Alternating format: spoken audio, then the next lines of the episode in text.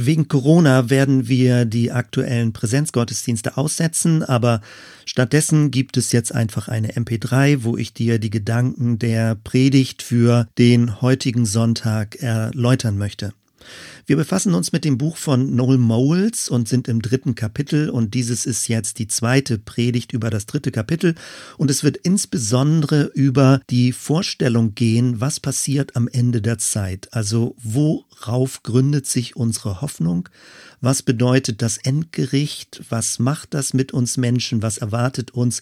Und welche Motivation haben wir uns in dieser Welt zu engagieren? Das also als kleine Überschrift dazu.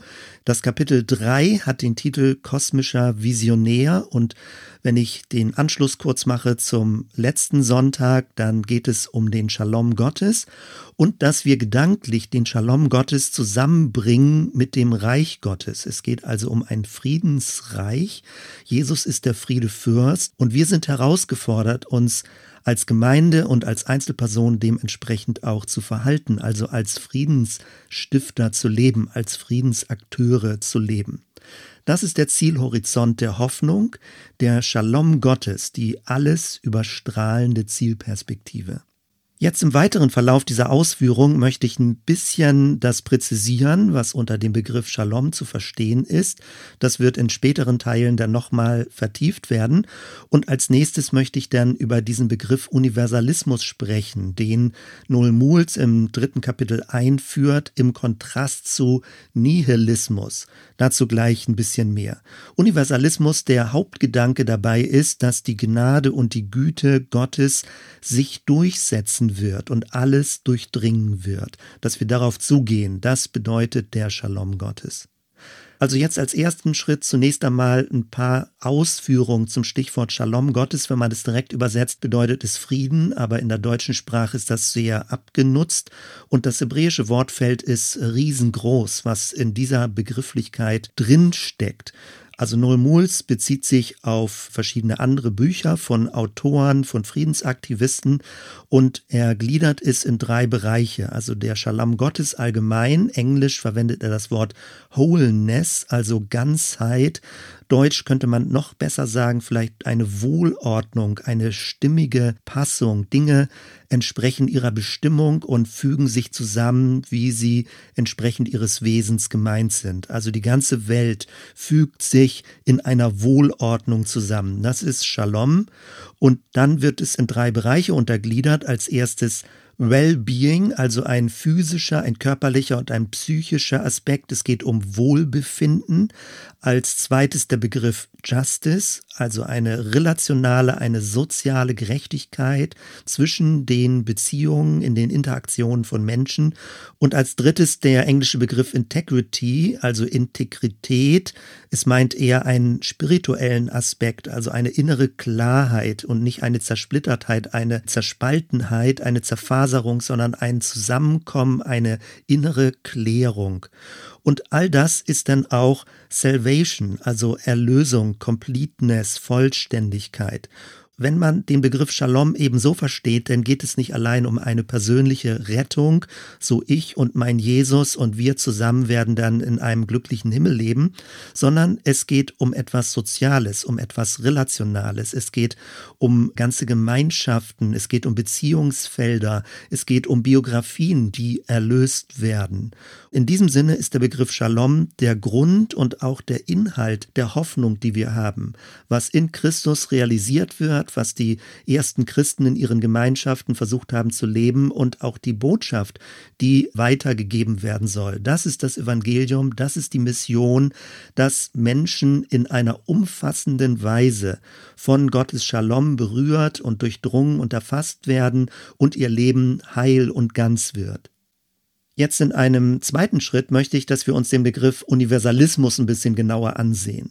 In der Predigt vom letzten Sonntag ist ja deutlich geworden, wie Noel Moles die Gegenüberstellung zwischen Nihilismus und Universalismus vornimmt. Also er meint das so, dass es jetzt im Englischen natürlich formuliert, dass Nihilismus bedeutet, alles ist letztendlich äh, unterm Strich bedeutungslos, was wir tun, was wir erleben, was wir bewirken wollen.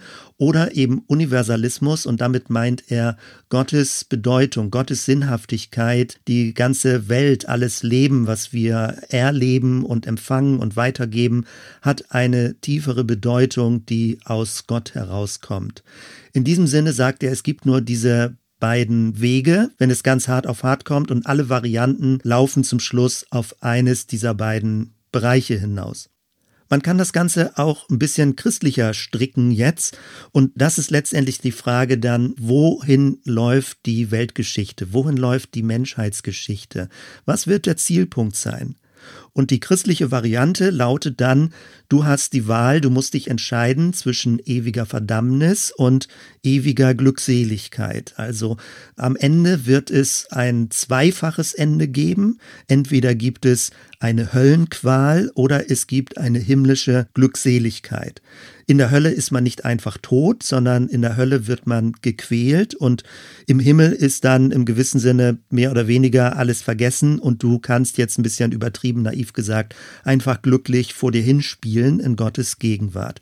Das ist in extremer Form die christliche Variante, also ein doppelter Ausgang der Geschichte und du selbst musst in diesem Leben entscheiden, auf welcher Seite du stehen willst. Und wenn wir andere Menschen evangelisieren, missionieren, also die gute Nachricht weitergeben, dann helfen wir ihnen, sich zu entscheiden, ob sie sich in der ewigen Hölle zum Schluss wiederfinden oder ob sie sich eben für Jesus entscheiden und damit in Gottes Reich leben werden. Möglicherweise bist du so aufgewachsen und so geprägt worden. Mir jedenfalls geht es so, dass das das Hauptsetting ist, mit dem ich für viele Jahre als Christ gelebt habe. Und man hat immer so diese stille Frage oder das stille Problem, die Anfrage, die mitläuft. Wie passt das zusammen, dass ein Gott der Liebe dann irgendwie auch so grausam ist, Menschen in einer ewigen Hölle zu quälen? Geht das zusammen? Und man hat das Gefühl, es gibt viele theologische Hilfskonstruktionen, um das denn irgendwie doch noch plausibel zu machen. Aber so richtig ruhig wird man nicht darüber. Ich weiß nicht, ob es dir auch so geht. Mir jedenfalls ging es so und geht es immer noch so, wenn ich diese Höllenvorstellung so vor Augen habe. Es wird dann zum Beispiel gesagt, wenn man diese bedrohliche Hölle und Höllenqual vor Augen hat, dann drückt sich darin auch Gottes Heiligkeit aus, dass Gott eben nicht alles zulässt, das Böse nicht zulässt, dass er gerecht sein muss. Man macht das denn manchmal so als Gegensatz, Liebe und Gerechtigkeit. Liebe ist eben das Gute und Gerechtigkeit ist auch eine gewisse Härte in Gottes Wesen, dass er zornig über die Menschen sei. Man sagt dann auch, also, naja, die Liebe besteht darin, dass man Jesus annehmen kann. Rettung ist ja möglich. Jeder Mensch könnte ja sich bekehren und zum Glauben kommen, aber er muss es dann eben auch tun. Und man muss sich ja schon innerlich fragen, will ich mit diesem biblischen Bild, mit diesem göttlichen Bild leben, ist das die Vorstellung von Gott und Gottes Wesen. Man kann sagen, ja, das steht so in der Bibel, aber ich möchte dir jetzt etwas anderes deutlich machen, was auch in der Bibel drin steht, was aber in der Kirchengeschichte, jetzt in der westeuropäischen Kirchengeschichte, sich weniger durchgesetzt hat. Ich denke, es ist ja sehr wichtig, sich über dieses Ende Gedanken zu machen, weil damit hängt alle Hoffnung zusammen. Oder auch, ob unsere Hoffnung im gewissen Sinne unterschwellig vergiftet wird, wenn wir denken, na ja, das Endgericht ist was sehr bedrohliches, etwas sehr Negatives. Letztendlich hat es dazu geführt, dass in vielen christlichen Milieus die Rede und die Predigt vom Gericht verdrängt wurde. Man hat das Gefühl, naja, sowas Dunkles, sowas Negatives, das möchte man den Leuten nicht mehr predigen. Früher hat man das noch gemacht, damit Leute dann einen Ansporn haben, sich zu bekehren. Aber in der heutigen Zeit, also ich weiß nicht, in welche Gemeinden du mal so rumguckst, es gibt ganz selten noch, dass über das Endgericht gesprochen wird, weil man denn offenbar das Gefühl hat, äh, man muss den Leuten so eine bittere Pille verabreichen und das möchte man ja nicht, wenn man von der Gnade und der Liebe Gottes spricht. Das Schwierige dabei ist, dass sich natürlich dann unser Weltbild, unser christliches Bild spaltet und wir innerlich so ein bisschen schizophren werden, dass wir auf der einen Seite an den Gott der Gnade und der Liebe glauben und auf der anderen Seite immer so eine bedrohliche Zukunftsfolie vor uns sehen. Nochmal, wir reden hier über Hoffnung, der kosmische Visionär oder ein kosmischer Visionär, wie Noel Moles das nennt. Und Hoffnung ist sehr wichtig. Wenn du keine Hoffnung in deinem Leben hast, wird alles Glaubensleben trocken und spröde und ausgelaugt. Wenn die Kraft des Geistes, der Geist der Hoffnung nicht in uns lebt, dann, ja, ist es manchmal nur so eine tote Rechtgläubigkeit, die übrig bleibt. Hoffnung ist also sehr wichtig und ist es insbesondere wichtig, wenn man sich in einer Krise befindet, auch wie wir uns aktuell ja in einer Krise befinden, gesellschaftlich jetzt, was ich eben schon erwähnt habe, durch die ganze Coronavirus-Bedrohung, all das, was damit an Bedrohungsszenarien ausgelöst wird. Was ist dein Weltbild? Was ist dein Glaube? Was ist deine Hoffnung, wenn man in einer angespannten Lebenssituation ist? Also worauf gehen wir zu? Was erwartet uns und welche Hoffnungsenergie erfüllt uns, dich und mich? Wenn wir also über das Ende der Geschichte nachdenken, dann gibt es aus christlicher Perspektive zwei Varianten, zwei theologische Varianten. Die eine ist die Theorie, so nenne ich jetzt mal, des doppelten Endes. Das ist etwas, was man in theologischer Fachsprache eine dualistische Eschatologie nennt. Also Eschatologie, das sind die letzten Dinge, die Lehre von den letzten Dingen und dualistisch, also es gibt einen doppelten Ausgang. Was ich dir aber gleich weiter ausführen möchte, ist, es gibt auch eine zweite biblische Auslegungslinie und da geht es eher darum, dass am Ende alles zusammengeführt wird, also dass Gottes Gnade und Erlösung alles durchdringen wird. Für beides gibt es Bibelstellen und biblische Gründe. Man hat aber das Gefühl, es lässt sich ganz schlecht miteinander vereinbaren. Beide Lehren werfen wiederum auch neue Fragen auf. Wenn wir also die Lehre von der ewigen Hölle haben, dann ist sofort die Frage, was ist mit Gottes Liebe und Gnade? Und wenn wir als zweites die Lehre von der Versöhnung von allem haben, dann ist sofort die Rückfrage, was ist mit Gottes Strafgericht? Und darauf möchte ich jetzt in den weiteren Ausführungen weiter eingehen. Zunächst einmal eine allgemeine Erläuterung zur Lehre von der sogenannten All- Aussöhnung. So kann man das vielleicht ein bisschen besser deutsch übersetzen. Das griechische Wort heißt Apokatastasis und es meint eine Wiederherstellung, eine Wiederbringung aller Dinge. Alles, was verloren gegangen ist, kommt zurück. Es gibt eine Neuordnung. Das heißt nicht unbedingt, dass das alte Paradies so eins zu eins wiederhergestellt wird, aber dass die Dinge, die auseinandergebrochen sind, die kaputtgebrochen sind, dass sie wieder neu zusammengefügt werden. Dass es eine Verwirklichung gibt von dem, was Gott ursprünglich gemeint hat. Häufig wird im Deutschen, also wenn du irgendwelche Bücher möglicherweise nochmal dazu findest, das Ganze Allversöhnung genannt. Und wenn man dieses Wort Allversöhnung ausspricht, dann hörst du möglicherweise, je nach deiner Prägung, schon sofort Irrlehre. Also das kann nur was Falsches sein. Das ist also eine geistliche, biblische, theologische Irrlehre von der sogenannten Allversöhnung. Aber so einfach ist die Sache nicht und deswegen mal ein paar weitere kurze, schnelle Infos, die ich dir geben möchte. Im Englischen wird das eher christlicher Universalismus genannt und schon im dritten Jahrhundert hat der Kirchenvater Origenes diese Position vertreten. Origenes war ein sehr kreativer theologischer Kopf, aber er war auch umstritten. Er ist nie zum Ketzer erklärt worden, zum Irrlehrer der Kirche, aber er hat viele Dinge theologisch kreativ neu durchdacht. Im vierten Jahrhundert dann aber Augustin ist die Hauptlinie für die westeuropäische Kirche geworden und Augustin hat wieder die Lehre von der ewigen Strafe, von der ewigen Hölle und von der Erbsünde etabliert. Das ist biblisch gar nicht so ganz einfach, aber es hat sich durchgesetzt als Hauptlinie und die Lehre von der Erbsünde erzwingt dann sozusagen auch dieses ewige Gericht, dass Gottes Zorngericht alle Menschen verdammen wird, es sei denn, sie werden durch Gottes Gnade gerettet. Und die Logik ist denn dabei, dass man in die Kirche hineinkommen muss, weil man nur innerhalb der Kirche diese Rettung und Erlösung in Christus findet. Das ist letztendlich die Hauptlinie, die sich in der westeuropäischen Kirche und dann speziell in der römisch-katholischen Kirche durchgesetzt hat und woran sich dann auch die Reformation abgearbeitet hat. Es gibt dann im Verlauf der Kirchengeschichte verschiedene andere einzelne Stimmen, zum Beispiel im 9. Jahrhundert auch ein kreativer Theologe, Johannes Gothos Eriogena, ein irischer Theologe, der auch diese Lehre von der Wiederbringung aller Dinge aufgegriffen hat. Im 16. Jahrhundert bei den Täufern hat das Hans Denk vertreten. Nun, es gab da sehr unterschiedliche Sichtweisen, aber Hans Denk ist ein sehr intelligenter, kreativer Kopf gewesen, der auch diese sogenannte Lehre von der Zusammenfügung, der Versöhnung der zerbrochenen Dinge vertreten hat.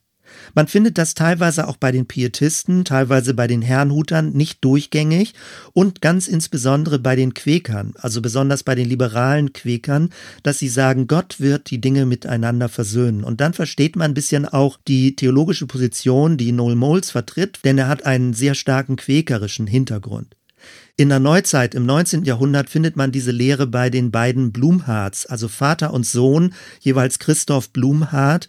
Und sie haben auch einen ganz starken Heilungsdienst gehabt, was sie erlebt haben mit Dämonenaustreibung, eine starke Reichsgottestheologie. Aber immer ging es darum, dass Gott seine Gnade zu allen Menschen bringt und dass er damit zum Ziel kommen wird. Im 19. Jahrhundert auch Friedrich Schleiermacher hat diese Position vertreten. Im 20. Jahrhundert Hans Urs von Balthasar, ein katholischer Theologe, der auch ziemlich bekannt ist.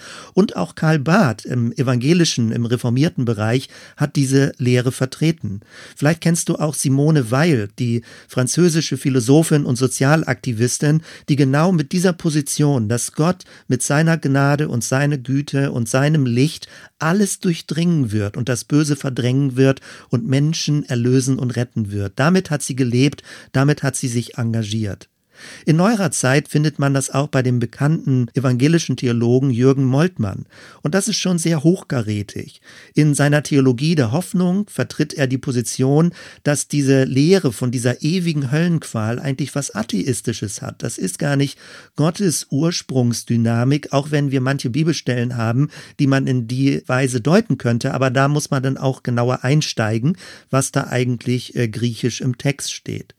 In einer neueren Veröffentlichung von Jürgen Moltmann fand ich etwas super Spannendes zu lesen, was sehr inspirierend ist, weil wenn man selbst geprägt ist von einer Theologie, die eher so diesen doppelten Ausgang der Geschichte mit ewiger Hölle, ewigem Himmel vertritt, dann fühlt man sich immer also wirklich kurz vor Irrlehre. Auch, dass man den Eindruck hat, das darf man gar nicht so laut aussprechen, dass dieses Thema Allversöhnung nicht nur in den Giftschrank der Theologie gehört, sondern dass wirklich angesehene Leute den Mut hatten, hatten, das auch gegen den offiziellen Mainstream zu vertreten.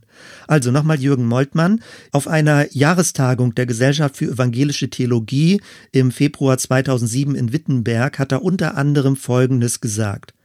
Zitat. Was ist eigentlich christlich an unseren traditionellen Gerichtsvorstellungen? Wird es nicht höchste Zeit, die Vorstellung vom jüngsten Gericht zu christianisieren, und ihre Auswirkungen auf das gegenwärtige Leben zu evangelisieren, damit man mit Freude rufen kann, Maranatha, komm, Herr Jesus, komm bald. Das ist dann ein Zitat aus Offenbarung 22, also Zitat Ende Jürgen Moltmann. Das, was er also hier herausstellt, ist, dass das Gericht christianisiert werden soll, also dass Christus doch der Richter ist. Es ist der Friedensrichter, auf den wir zugehen. Und Christus hat nicht plötzlich ein anderes Gesicht, ein doppeltes Gesicht, wie bei Jekyll und Hyde, dass er plötzlich wie ein Monster wird, im Gericht der Menschen in die Hölle werfen will, sondern der Jesus von Nazareth, der hier auf der Erde gelebt hat und Menschen berührt hat, geheilt hat, befreit hat, von Dämonen aufgerichtet hat, von ihrer Krümmung, dieser Jesus von Nazareth ist der auferstandene Christus, der als Friedensfürst das Endgericht halten wird. Und mit dieser Vorstellung brauchen wir eine Idee vom Gericht und eben nicht mit manchen auch atheistischen oder bösartigen Varianten diese Zornesvernichtungsenergie, die sonst normalerweise vertreten wird. Ich führe das gleich ein bisschen weiter aus, was das konkret bedeuten würde. Wenn Jürgen Moltmann also sagt, dass die Auswirkungen auf das gegenwärtige Leben evangelisiert werden sollen, dann heißt das, wie kann das Gericht selbst zu einer guten Botschaft werden für uns und dass es nicht zu einem Bedrohungsszenario wird, sondern wo es sogar so ist, dass die Verkündigung des Gerichts Gottes das Evangelium ist. Wie ist das möglich, das so zu beschreiben? Und das hängt natürlich mit unseren Vorstellungen vom Gericht zusammen. Ein kurzes Zwischenfazit. Die Lehre von der Allaussöhnung wird also auch von prominenten theologischen Lehrern vertreten. Es ist nicht nur eine theologische Nebengleislinie, die sofort in den Verdacht kommt, eine Irrlehre zu sein, sondern es ist eine alternative Lesart von Bibelstellen, die letztendlich, wenn man sie zusammenfügt, zu einem anderen Bild kommt, was das Gericht ist. Und man muss das reflektieren, wenn man auch selbst rauskommen will aus dieser Prägung, dass das Gericht immer nur sowas wie ein Strafgericht wäre, eine Bedrohung, dass es darum geht, dass Menschen auch, die nicht gut sein wollen, die sich nicht bekehren wollen, praktisch endgültig vernichtet und gequält werden. Wenn man raus will aus dieser Vorstellung, dann braucht man diese alternative Lesart, wie gesagt, die sich auch in Bibelstellen findet. Es sind andere Bibelstellen und dann ist es eine Frage der Gewichtung, welche Bibelstellen ich wie gewichten will und wie ich die verbleibenden Bibelstellen dann dem zuordnen möchte. Wie wird es also biblisch begründet? Dazu verweise ich zunächst einmal auf das Buch von Noel Moles, also im dritten Kapitel hat er viele Fußnoten und eine Stelle ist ganz besonders bedeutsam. Sie steht in Apostelgeschichte 3, Vers 21, jetzt der Luthertext, ihn, also Jesus von Nazareth, den auferstandenen Christus, ihn muss der Himmel aufnehmen bis zu den Zeiten, in denen alles wiederhergestellt wird, wovon Gott geredet hat durch den Mund seiner heiligen Propheten von Anbeginn. Es geht hier um das Wort alles, also in den Zeiten, in denen alles wiederhergestellt wird. Und das griechische Wort alles meint auch alles. Das ist das, was die Leute, die diese Lehre vertreten, betonen. Das Wort alles meint nicht ein bisschen oder einen größeren Teil, sondern alles meint alles. Wir finden eine ähnliche Spur im Kolosserbrief Kapitel 1. Wir werden das zusammen lesen, wenn wir unsere Austauschrunden haben, unsere Bibelteilrunden. Auch im 1. Korinther 15 geht es darum, auch bei der Auferstehung, die Betonung, dass alles wieder ins Licht kommen wird.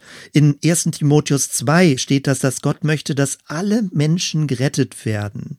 Oder im 2. Korinther 15, Vers 19 steht, dass in Christus Gott die Welt mit sich versöhnte. Also er hat nicht nur einen bestimmten Aspekt oder einen bestimmten Bereich, sondern die ganze Welt möchte Gott versöhnen. Er liebt auch die ganze Welt und damit ist eben auch die gesamte Menschheitswelt gemeint. Der Hauptgedanke ist also, Gottes Erlösungskraft setzt sich durch. Und sofort gibt's natürlich den Einwand. Heißt das, Menschen können nicht Nein sagen? Ist das sowas wie eine Zwangsbeglückung? Dazu gleich dann noch ein bisschen mehr. Zunächst erstmal diese Zusammenfassung. Die Frage ist, was für eine Vorstellung vom Gericht haben wir? Damit hängt die ganze Hoffnung zusammen, die Hoffnungsenergie, wie wir selbst glauben, welchen Ausblick wir haben und wie wir uns gesellschaftlich engagieren wollen. Welche Vorstellung haben wir vom Gericht? Ich schicke dir das als Material noch in der Mail mit Links und auch im internen Bereich der Website. 2016 im Dezember habe ich zwei ausführliche Predigten zu diesem Stichwort ein aufrichtendes Gericht gehalten. Weil das sind letztendlich die zwei verschiedenen Varianten. Entweder reden wir vom Gericht als Strafgericht oder wir reden vom Gericht als aufrichtendes richtendes Gericht. Die deutsche Sprache hat ja da auch das Wort richten drin, aber es ist was nach oben bringendes. Das ist das Bild von der Sonne der Gerechtigkeit. Du findest da also wesentlich mehr Material noch und deswegen begrenze ich mich jetzt hier. Der Hinweis, was ich immer wieder spannend finde, ist, dass sich das auch in der deutschen Sprache abbildet, diese zwei Varianten. Wenn du das Wort richten nimmst, dann kann es sowohl heißen zugrunde richten oder strafen, also vernichten. Es kann aber auch ausrichten oder aufrichten heißen. Selbst in dem Wort hinrichten kommt beides drin vor. Wenn wir von einer Hinrichtung sprechen, dann meinen wir in der Regel damit eine Todesstrafe. Aber du kannst beispielsweise auch bei einem Handwerker auf der Werkbank von einem Hinrichten sprechen. Also er richtet etwas aus, er richtet etwas hin, es wird gerade gerichtet. Das ist total spannend. Genau das bildet die deutsche Sprache ab. Etwas ähnliches gibt es, wenn das griechische Wort telos übersetzt wird. In einigen Bibeln wird es übersetzt mit Ende, dann ist es sowas wie ein Strafgericht. Gott bringt Dinge zu Ende und Schluss, ab in die Hölle, also jetzt mal ganz platt gesagt. Man kann es aber auch übersetzen mit Vollendung. Telos, dieser Begriff, hat beides in sich drin. Und wenn es Vollendung meint, dann klingt da eher sowas wie Erfüllung mit. Dinge kommen zum Ziel, Dinge kommen zum, nicht zum Abschluss, in dem es vorbei ist, sondern sie kommen zu ihrer Entfaltung, sie finden in ihre Bestimmung hinein. Und beides steckt drin in dem Wort Gericht, in dem Wort Rechtsprechung. Was wird Gott am Ende der Zeit tun? Das sogenannte jüngste Gericht. Und ich plädiere dafür, dass wir zumindest in Balance und vielleicht sogar noch schöner mehr sogar in Richtung aufrichtendes Gericht denken, dass wir das Wort Gericht als Evangelium hören und nicht als dunkles, dickes Ende am Ende der Geschichte. Stell dir also vor, dass das Gericht etwas Schönes ist, Stell dir vor, dass das Gericht etwas Heilsames ist, dass wenn Gott richtet am Ende der Zeit, dass er Dinge zurechtbringt, dass sie in Ordnung gebracht werden, dass etwas eingerenkt wird, dass etwas ausgerichtet wird, dass es wieder gerichtigt wird, dass es recht gemacht wird, eben zu Recht gebracht wird. Das finde ich ist ganz spannend. Mir fällt das immer noch schwer, obwohl ich jetzt schon seit mehreren Jahren auch mit dieser alternativen Lesart unterwegs bin. Mir fällt es immer noch schwer, das Gericht Gottes, das sogenannte jüngste Gericht, als schönes, als heilsames, als Evangeliumsgericht zu verstehen. Aber indem ich auch jetzt drüber spreche und drüber predige und das erkläre und erläutere, merke ich, wie es auch mir hilft, das so auszusprechen, das Gericht Gottes als Botschaft des Evangeliums zu verstehen. Jetzt müssen wir aber noch mal einen Schritt weiter gehen, weil natürlich gibt es gravierende Einwände gegenüber dieser Sichtweise der Allaussöhnung. Drei Haupteinwände gibt es und die möchte ich mit dir gerade mal durchgehen. Der erste Haupteinwand ist, was ist mit dem freien Willen des Menschen? Ich hatte das eben schon gesagt, ist es sowas wie eine Zwangsbeglückung? Die Gnade Gottes erreicht alle Menschen, auch wenn sie gar nicht begnadigt werden wollen. Werden Menschen also durch diese Dynamik Gottes zu ihrem Glück gezwungen? Die Kritiker dieser Allversöhnungslehre würden sagen, niemand ist unfreiwillig im Himmel. Man wird also nicht gezwungen, die Ewigkeit mit Gott zu verbringen. Man kann als Mensch auch Nein sagen. Nun, irgendwie glaube ich das, dass Menschen sich dem widersetzen können, aber es ist gleichermaßen auch aus meiner Sicht nicht ganz vollständig zu Ende gedacht. Denn diese Befürchtung, dass Gott uns etwas aufzwingt, was wir gar nicht möchten, entsteht ja nur dann, wenn es etwas ist, was gar nicht unserem innersten Wesen entsprechen würde. Also, wenn eine Blume sich ausrichtet zur Sonne, hat sie dann jemand dazu gezwungen? Oder wenn ein Hirsch wie es in dem Psalm steht, nach frischem Wasser lechzt, wird er denn dazu gezwungen, die Quelle zu suchen und das Wasser zu trinken? Nein, würden wir sagen, weil es ja seinem innersten Wesen entspricht. Es entspricht dem Wesen einer Blume und dem Wesen einer Blüte, dass sie sich ausrichtet zur Sonne. Wenn also das Gnadengericht letztendlich nur so etwas wie, ich sage jetzt mal sowas wie ein Magnet Gottes ist, wo wir uns als menschliche Wesen ausrichten zur Sonne, ausrichten zur Erlösung, ausrichten zur Befreiung und diese Gnadensonne so stark ist und so intensiv ist, dass man sich dem auch gar nicht widersetzen möchte. Wenn man das so denkt, dann hat man auch nicht das Problem des Zwanges. Wenn Menschen von Grund auf das Böse gar nicht wollen, sondern in ihrem innersten Wesen Sehnsucht haben, das Gute zu tun und im Licht zu leben. Der zweite Einwand lautet folgendermaßen. Ist die Lehre von der Wiederbringung aller Dinge nicht letztendlich kontraproduktiv für Mission? Also heißt das, Mission ist damit hinfällig, wenn Gott sowieso alles tut, wenn Gott sowieso alle Menschen begnadigt und ihnen seine Güte schenkt, wenn Gott das zum Schluss sowieso alles wieder zusammenbringt, wozu dann überhaupt noch Mission? Und die Anschlussfrage lautet, braucht es für Missionen nicht eigentlich auch die Hölle als Drohkulisse? Ist das nicht auch die richtige Motivation, sich einzusetzen für Menschen, die Liebe Gottes zu verkündigen, damit sie dann Jesus annehmen, sich bekehren und vor der Hölle bewahrt werden? Meine Antwort würde jetzt dazu lauten, nein, es schmälert überhaupt nicht die Motivation zur Verkündigung und zur Mission, aber die Änderung besteht darin, der Druck ist raus. Es geht nicht mehr darum, aus einem Überdruck, aus einem inneren Überdruck heraus Menschen missionieren zu wollen. Es kommt eine große Entspannung in eine missionarische Verkündigung hinein und auch in einen missionarischen Lebensstil hinein, weil man nicht unter diesem Druck steht, dass alles mit mir steht und fällt. Also, dass alles von meiner Person abhängt, ob jemand in die Hölle kommt oder eben in den Himmel kommt. Diese Art von Druck ist aus dem Leben raus. Und man kann das auch beobachten, wie Missionare zum Beispiel im Pietismus durchaus diese Art von Höllenvorstellung, wo Menschen also ewige Qualen leiden, abgelehnt haben, was sie aber überhaupt nicht in ihrer Motivation zur Mission geschmälert hat, sondern wo sie mit hoher Liebe und Leidenschaft auf der Suche nach Menschen waren, um ihnen die Liebe Gottes zu verkündigen, ohne immer dieses Höllenszenario im Hintergrund zu haben. Also es muss nicht zwingend bedeuten, dass die Motivation zur Mission durch diese Lehre der Allaussöhnung untergraben wird. Es kann eben auch genau umgekehrt sein, dass man sagt, wenn Gott das vorhat, wenn er das tut, wenn er das mit Christus begonnen hat, diese ewige Versöhnung mit allem vorzubereiten, dann möchte ich dabei sein. Ich möchte also in der Mission Gottes mitwirken. Ich möchte in diesem Strom der Gnade und der Liebe Gottes zu allen Menschen mitwirken. Ich möchte ein aktiver Teil darin sein, ein Friedensakteur, ein Versöhnungsakteur sein. Wenn ich das also so beschreibe, dann gibt es überhaupt gar keinen Grund, sich zurückzulehnen, die Beine Beine hochzulegen und zu sagen, naja, Gott macht das schon alles, sondern man möchte ja gerade auch aus der Bestimmung heraus, Jesus nachzufolgen, Jesus nachzuahmen, von ihm zu lernen und mit seiner Kraft zu leben, genau in dieser Versöhnungsdynamik, die möglichst eben alle Menschen erreicht, mit dabei zu sein.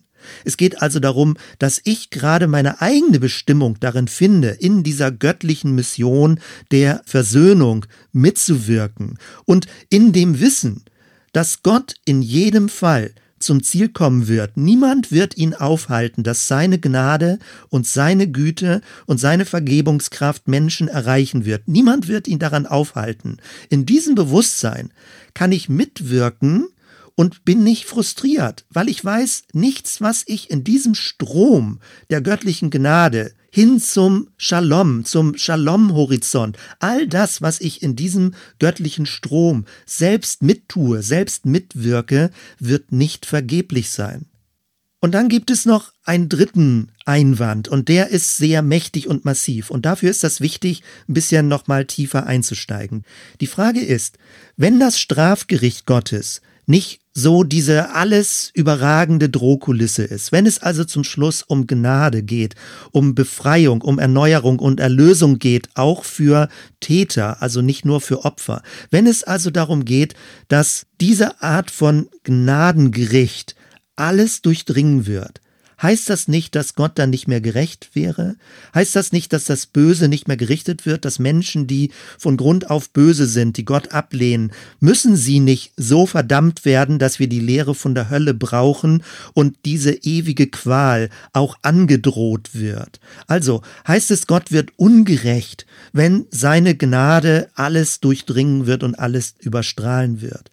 Das ist ein sehr massiver Einwand und den muss man gut überlegen und dafür ist es wichtig, wichtig, diese Vorstellung vom Gericht nochmal durchzugehen. Also plump gesagt lautet es, ist Gott dann zu soft geworden, wenn wir von einem Gott der Liebe und der Gnade reden? Ist Gott zu soft, wenn wir das Gericht als Bedrohungsgericht, als Strafgericht nicht mehr so an oberster Stelle haben?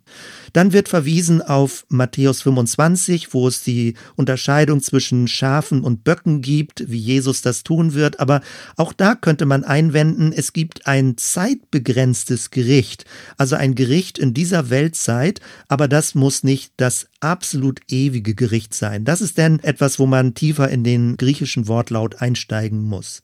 Die Bilder, die wir in der Bibel in Bezug auf Hölle finden, sind ja im Alten Testament, es ist der Sheol, der Hades, die Totenwelt oder in den Evangelien die Gehenna, die Hölle oder dann in der Offenbarung der Feuersee. Und Nolan beschreibt, dass das Bild des Feuers ja was sehr Bedrohliches ist. Und das Bild kommt sehr stark vor, dass Gott ein Feuergott ist. man kann es natürlich verstehen als eine Feuersbrunst, die alles verbrennt und alles vernichtet, eben die ewige Qual im Feuer. Man kann es aber auch als reinigendes Feuer verstehen, wie Gold im Feuer geläutert wird. Und das ist eher die Spur dieses aufrichtendes Gericht. Also das Bild des Feuers ist ein Bild der Leidenschaft. Es ist ein Bild der Reinigung und es ist in dem Sinne auch ein Bild der Heiligung, dass Dinge ganz klar und gereinigt vor Gott stehen werden. Wenn also die kritische Anfrage kommt, dass die Lehre von der Allaussöhnung zu soft, zu weich, zu nett wäre, dann ist meine Gegenbehauptung, dass die Lehre von der Allaussöhnung nur vordergründig eine weiche, softe, nette Lehre ist. Wenn du sie dir ein bisschen genauer anguckst, gibt es auch einen sehr bedrohlichen Aspekt darin. Das mag ein bisschen irritieren, weil man denkt, ach, es geht doch einfach nur um Gnade und Güte. Nein, ich werde gleich mal ein bisschen genauer beschreiben, was das Bedrohliche daran ist. Und aus meiner Sicht ist es viel stimmiger, viel klarer und viel glaubwürdiger, dass das Gericht Gottes eine solche Dynamik annehmen wird. Der Punkt ist also, Gottes Gnadengericht ist etwas wie verzehrendes Feuer. Es brennt das Böse aus. Der Feuersee ist ein Bild für die reinigende Präsenz Gottes. Eine Art von Läuterung, die geschieht in einer enormen Dynamik. Ich meine jetzt nicht das Fegefeuer im katholischen Sinne, aber Neu spricht von so einer Art Feuerwelle, von einer Geistwelle, in der Gott allumfassend Dinge, die kaputt sind, die verworren sind, die zerstört sind, zurückbringen wird und heilen wird. Es gibt ein anderes deutsches Wort, das eine Doppelbedeutung hat, ähnlich wie ein Teekesselchen, nämlich das Wort Prozess. Auf der einen Seite kann man unter dem Wort Prozess Gerichtsprozess verstehen. Es ist dann ein Strafgericht, es ist eine Verurteilung. Auf der anderen Seite kann man unter dem Wort Prozess einen Entwicklungsprozess verstehen, dann ist es ein Verlauf, es ist eine Transformation. Und in diesem zweiten Sinne wird bei der Allaussöhnung das Wort Prozess verstanden. Es ist ein Transformationsprozess, wo Böses gewissermaßen rausgesaugt wird aus Menschen und sie gereinigt werden in Gottes Fingerabdrücken voll Feuer, Fingerprints of Fire, wie Noel Moles Buch heißt. Das ist der Gedanke dabei. Es geht um einen Prozess, durch den alles vollständig richtiggestellt wird. Die Opfer in der Geschichte werden befreit und sie werden gerechtfertigt. Es gibt eine Rechtsprechung dort, wo sie überhört wurden und wo Menschen sie mundtot gemacht haben. So ist es auch mit Christus gewesen. Die Auferstehung wird gedeutet, dass Gott Christus gerecht gesprochen hat, dass er ihm Recht zugesprochen hat. Und genau das wird im Endgericht geschehen. Opfer werden Recht zugesprochen bekommen, dort wo sie überhört und erniedrigt wurden. Gleichermaßen ist das Endgericht auch ein Gericht für die Täter, für alle Menschen, die Täter sind. Und das betrifft uns mehr oder weniger ja alle. Und jetzt kommt die bedrohliche Komponente. Denn dieser göttliche Prozess des Endgerichtes ist eine Art von Gegenüberstellung mit all deinen Taten, die du im Verlauf deines Lebens vollbracht hast. Täter haben häufig ein kurzes Gedächtnis für ihre bösen Taten. Das blenden sie aus und gehen dann einfach weiter in ihrem Lebensverlauf. Im Endgericht wird alles offenbar werden. Alles kommt ans Licht. Und jetzt das Endgericht nicht in dem Sinne, dass ich als Einzelperson vor dem Thron Gottes stehe und er so eine Liste hat, wo er abhakt, was ich alles falsch gemacht habe, sondern das Endgericht ist eine Gegenüberstellung von Tätern und Opfern. Du musst den Opfern als Täter in die Augen sehen. Es ist ein Prozess der schmerzhaften Heilung. Es geht um Heilung, aber es wird eine sehr schmerzhafte Heilung sein, weil all das, was du als Täter verdrängt hast, wird wieder an die Oberfläche kommen. In diesem Sinne ist es zugleich ein heilendes Gericht, aber auch etwas sehr Schmerzhaftes, was geschehen wird. Aller Schmerz kommt an die Oberfläche, alle Verachtung kommt an die Oberfläche, alle Erniedrigung, alle Ausbeutung.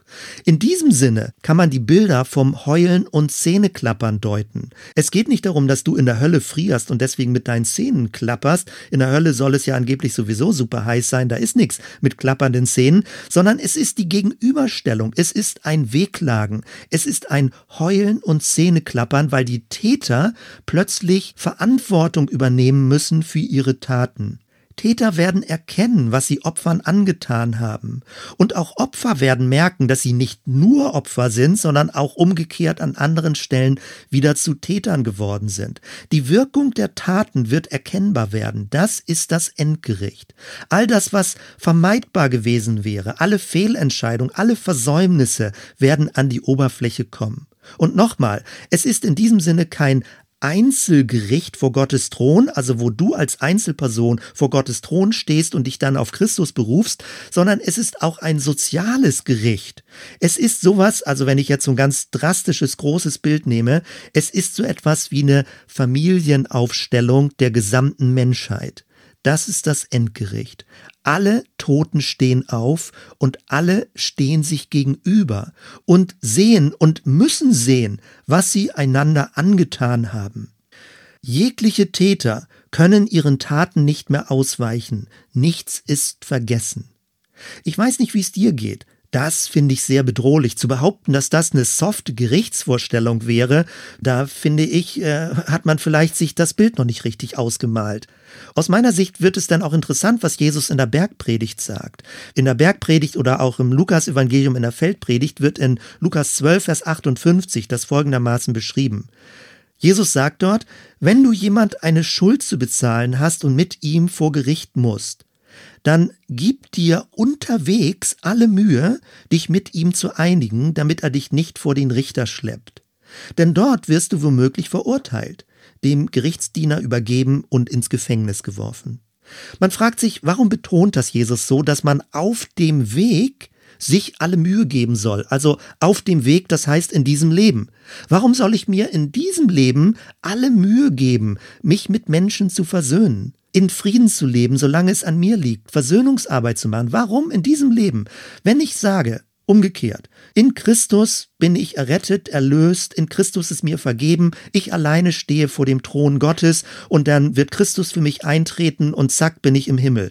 Das ist ja überhaupt nichts Dramatisches. Wenn ich Jesus hier lese, dass er sagt, doch, ihr müsst in diesem Leben darauf achten, bestmöglichst in Versöhnung mit Menschen zu leben, und ich das Endgericht als eine soziale Familienaufstellung vor Augen habe, dann verstehe ich, warum Jesus darauf so einen Wert gelegt hat, dass wir in diesem Leben Dinge klären sollen, damit sie uns im Endgericht nicht bitter vor Augen stehen werden. Ich kreise ja ein bisschen um dieses Thema. Also nochmal, es geht um eine Rechtsprechung am Ende der Zeit, dass zerstörte Beziehungen in Ordnung gebracht werden müssen. Und wenn du in diesem Leben mit verbitterten, verstörten, zerstörten, zerstrittenen Beziehungen stirbst, dann wird dich das alles einholen im Endgericht. Es wird nicht einfach verjähren. Das, was du in diesem Leben verdrängst, wird im Endgericht wieder sichtbar werden und an die Oberfläche kommen. Da geht es nicht darum, dass man mit Fingern auf andere Leute zeigt. Jeder wird genug mit seinem eigenen Leben zu tun haben. Man wird im Endgericht alles sehen können, was man nicht wahrhaben wollte. Ja, nochmal, denkst du, das ist nicht bedrohlich? Denkst du, das ist zu soft? Ich empfinde, das ist wirklich eine stimmige Vorstellung eines Endgerichtes, nämlich wenn Täter und Opfer, Opfer und Täter sich gegenüberstehen werden und sich nicht ausweichen können. Das ist ein Szenario, wo ich nachempfinden kann, dass in der Bibel davon gesprochen wird, es wird Weinen und Wehklagen sein, es wird viel Schmerz sein, traumatische Erlebnisse werden an die Oberfläche kommen, Verdrängtes wird an die Oberflächen kommen, es wird viel viel Jammern sein. Ich meine das nicht jämmerlich, sondern es wird Schluchzen sein. Ein Erschrecken darüber, was man alles an Negativem in dieser Welt produziert hat, auch häufig ohne es überhaupt zu merken. Das ist ein Endgericht, was brennt wie Feuer, was Böses verbrennt. Und gleichzeitig, damit das jetzt nicht das Negative so dominant ist, und gleichzeitig wird all dieses ein ganz tiefer, durchdringender Prozess der Heilung sein, ein Prozess der Versöhnung sein. Ja, es ist ein brennender Schmerz. Ja, es ist ein feuriger Fingerabdruck Gottes auf unserem Leben. Aber dieser Fingerabdruck Gottes wird Böses verbrennen, Dunkles wird vergehen. Es ist ein aufrichtendes Gericht. Und wenn wir das vor Augen haben, aufrichten, wenn du lange Zeit gekrümmt gearbeitet hast, auf dem Boden beispielsweise, auf Knien oder irgendwo in einem Tunnel durchgehen musstest, dann knackt das fast in der Wirbelsäule, wenn man sich aufrichten muss. So ist das zu verstehen. Das Aufrichten kann durchaus wehtun, es kann Schmerzen verursachen, aber es richtet dich nach oben zum Licht, wie eine Blume sich zur Sonne ausrichtet. In diesem Sinne ist also diese Vorstellung der Allaussöhnung und dieser Art von Endgericht zugleich eine zutiefst heilsame Erlösung als auch ein sehr brennender Schmerz. Gottes Gericht ist wie eine Feuerwelle des Lichts. Wir werden nach oben gerichtet, nach oben gesaugt, wir werden ins Licht gezogen, voller Schönheit und Erlösung. Es ist die Macht der Gnade, die Macht der Wiederherstellung, die Macht der Erholung. Das klingt ganz seltsam. Noel Moles verwendet englisch den Begriff Recreation, was normalerweise ins Deutsche übersetzt wird mit Erholung. Aber englisch ist es ein Wortspiel. Es ist die Kombination aus Schöpfung und erneuter Schöpfung, eine neue Schöpfung, die gleichermaßen das Alte aufnimmt, verwandelt, transformiert und daraus etwas Neues macht. Ich finde das großartig. Das ist wirklich ein Evangeliumsgericht, eine gute Nachricht, etwas, was zwar ein bisschen was Bedrohliches hat, aber zutiefst weiß man, so ist es gut, so ist es richtig. Gott wird Dinge wieder in Ordnung bringen. Und jetzt an dieser Stelle muss ausdrücklich gesagt werden, wenn du dieser Deutung folgst, wenn du dieser alternativen Gerichtsvorstellung folgst, dann bedeutet es, es werden nicht Menschen vernichtet und schon gar nicht verbrannt in der Hölle. Was für ein gruseliges Bild, dass Menschen verbrannt werden. Nein, das ist nicht der Punkt. Menschen werden erlöst. Sie werden vom Bösen und Dunklen erlöst. Und das, was in dieser Welt so gemischt in uns drin ist, in unserer Psyche, in unserem Inneren, Gutes und Böses, Licht und Schatten, das wird vorbei sein, weil das Böse wird herausgebrannt, herausgesaugt, verdrängt werden und wir werden werden ganz Licht werden in Gottes Gegenwart. Nun, ich weiß nicht, wie es dir geht mit diesen Ausführungen. Du merkst, wie ich engagiert dabei bin und versuche das so anschaulich und so intensiv wie möglich zu beschreiben. Für uns bedeutet das, wenn wir als Christinnen und Christen leben wollen, du bist eingeladen, mitzuwirken in diesem Prozess des Zurechtbringens. Es ist nicht erst am Ende der Zeit, sondern dieser Prozess, dieser Zurechtbringungsprozess, in diesem Sinne ja auch das Bild für Gericht, geschieht schon jetzt. Das Gericht geschieht schon jetzt. Gott ist dabei, durch seine Gemeinschaft von Christinnen und Christen mit allen Menschen guten Willens diesen Prozess der Versöhnung, diesen Prozess des Friedens voranzubringen. Alles also, was du tust, in Worten und Taten, in Hinblick auf Versöhnungsarbeit, Klärung von Beziehungen, etwas erneuern, etwas zusammenbringen, etwas heilen. All das geschieht in dieser großen Shalom-Perspektive, die ein kosmischer Visionär lebt, wie wir diese Begrifflichkeiten jetzt schon aufgenommen haben. Ein kosmischer Visionär hat also den großen Horizont des Shalom vor Augen, wie Gottes Gnade sich durchsetzen wird, wie Gottes Licht sich durchsetzen wird. Und natürlich wird das Böse vernichtet und zerstört, aber es bedeutet nicht, dass Menschen verbrannt werden, dass Menschen in eine ewige Höllenqual kommen, sondern Gott liebt seine Menschen, Gott liebt seine Geschöpfe und er wird sie zu sich ziehen.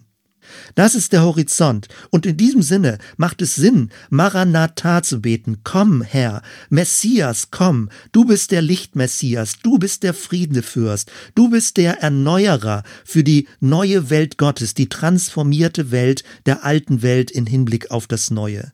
Möchtest du mitwirken? Verstehst du, dass das deine Berufung ist? Es ist eine große Berufung. Es ist eine sinnvolle, eine stimmige, eine lichtvolle, eine mächtige Berufung, die du hast, so zu leben. Leben, für dich als Einzelperson, mit deiner Familie, in deinem Umfeld, in deinem Studium, mit deinen Berufskollegen, mit deinen Freunden. Das ist deine Berufung, diese Shalom-Perspektive zu leben.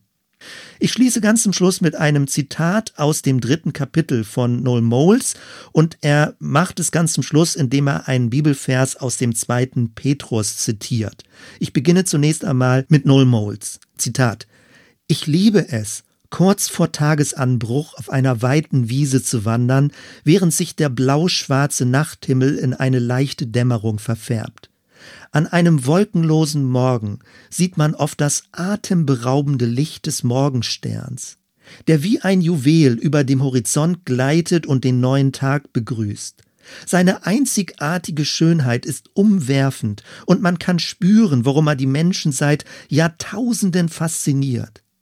Die frühen Christen benutzten ihn als eines der Bilder, um Jesus als Mittelpunkt ihrer Hoffnung zu beschreiben. In ihm sahen sie, und jetzt zitiert Noel 2. Petrus 1, Vers 19, in ihm sahen sie ein Licht, das an einem dunklen Ort leuchtet, bis der Tag anbricht und der Morgenstern in euren Herzen aufgeht. Großartig. Das sind Bibelverse. Du kannst sie nachlesen, dort wo sie zitiert sind, wie ich es zitiert habe. Ich schicke dir Material noch dazu, dann kannst du das ein bisschen vertiefen. Das ist etwas, ich wiederhole mich, wo ich dich zu einladen möchte, wo ich mich zu anspornen möchte, mit dieser Berufungsperspektive, mit dieser inneren Bedeutung des Lebens durch unsere Zeit zu gehen und auch in dieser Krisensituation, die sehr bitter und sehr anstrengend und sehr mühselig und ermüdend ist, trotzdem den großen Horizont vor Augen zu haben. Ich möchte diese Predigt mit einem Segen schließen. Und das ist ein Vers, den man auch gut auswendig lernen kann, wenn du ihn vielleicht auch in deinen Zellgruppen verwendest, um damit einen Abend abzuschließen. Römer 15, Vers 13. Der Gott der Hoffnung aber erfülle euch mit aller Freude und Frieden im Glauben, dass ihr immer reicher werdet an Hoffnung durch die Kraft des Heiligen Geistes. Danke, Jesus Danke, dass wir gemeinsam unterwegs sind mit dir, dass du uns gefunden hast, gerufen hast durch deinen Geist. Danke für die Inspiration durch dein Wort, den großen Shalom-Horizont vor Augen zu sehen und das Gericht wirklich als Heilung und Befreiung und gute Nachricht zu verstehen. Wir gehen darauf zu, all das, wo wir scheitern in diesem Leben, wirst du mit deiner Gnadenmacht und Kraft, mit deiner ewig gültigen Güte das durchdringen. Überall, wo wir es nicht hinkriegen, wo wir stolpern, wo wir kopfüber gehen, wo wir versagen, dort wirst du Dinge zurechtbringen. Vielen Dank dafür. Du wirst uns helfen, Beziehungen zu versöhnen. Du hilfst uns in dieser Zeit, versöhnt zu leben, Friedensstifter zu sein und bestmöglichst mit Menschen auszukommen, ohne dass das so eine Friede, Freude, Eierkuchennummer ist. Du bist derjenige, der uns hilft, in einer ruhigen, sachlichen, klaren und begeisterten Weise mit Menschen zusammenzuleben. Jedem, wie er es braucht, jedes, wie es ihm entspricht und auch so, wie du uns dazu geschaffen hast. Danke einfach für diese Kraft dazu. Danke, Herr, dass wir so mit dieser Hoffnung leben. Amen.